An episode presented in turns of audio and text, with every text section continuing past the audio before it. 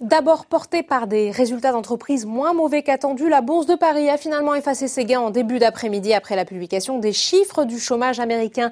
Les dernières données font état d'une augmentation du nombre d'inscriptions, 1,42 million la semaine dernière, première hausse depuis fin mars, alors que le marché tablait sur une stabilisation autour de 1,3 million. Le CAC 40 clôt cette séance à moins 0,07% vers les 5033 points.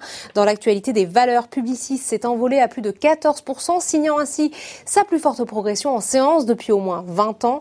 Le groupe a publié des résultats du premier semestre supérieurs aux attentes, notamment au deuxième trimestre. Publicis fait ainsi état d'une baisse en données organiques de 13% de ses revenus, alors que le consensus tablait sur une chute de 20%. Après avoir été malmené hier suite à la publication des résultats de Valeo, le secteur automobile, à l'exception de Plasticonium, profite des perspectives données par Daimler pour le deuxième trimestre. Renault s'adjuge à plus de 7%, Peugeot gagne 2,69%. Worldline est également bien orienté, plus 4,11% après avoir confirmé ses prévisions de reprise de l'activité et son calendrier concernant le rachat d'Ingenico, tout comme Pernod Ricard qui gagne 2,46%, conséquence de la révision à la hausse de sa prévision de résultats opérationnels courants annuels. La dynamique s'est toutefois essoufflée pour ST Micro qui a également relevé sa prévision de chiffre d'affaires net pour le pour l'exercice 2020. Le titre perd 0,37% parmi les baisses du jour. Dassault Systèmes et Lanterne Rouge du CAC 40 et 3,78% après la publication d'un chiffre d'affaires légèrement inférieur aux attentes.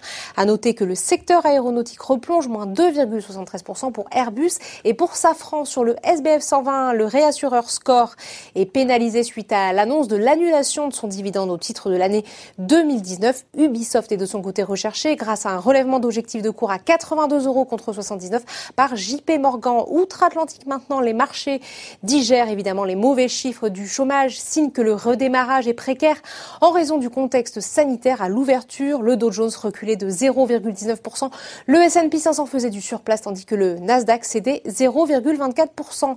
Voilà, c'est tout pour ce soir. N'oubliez pas, toute l'actualité économique et financière est sur Boursorama.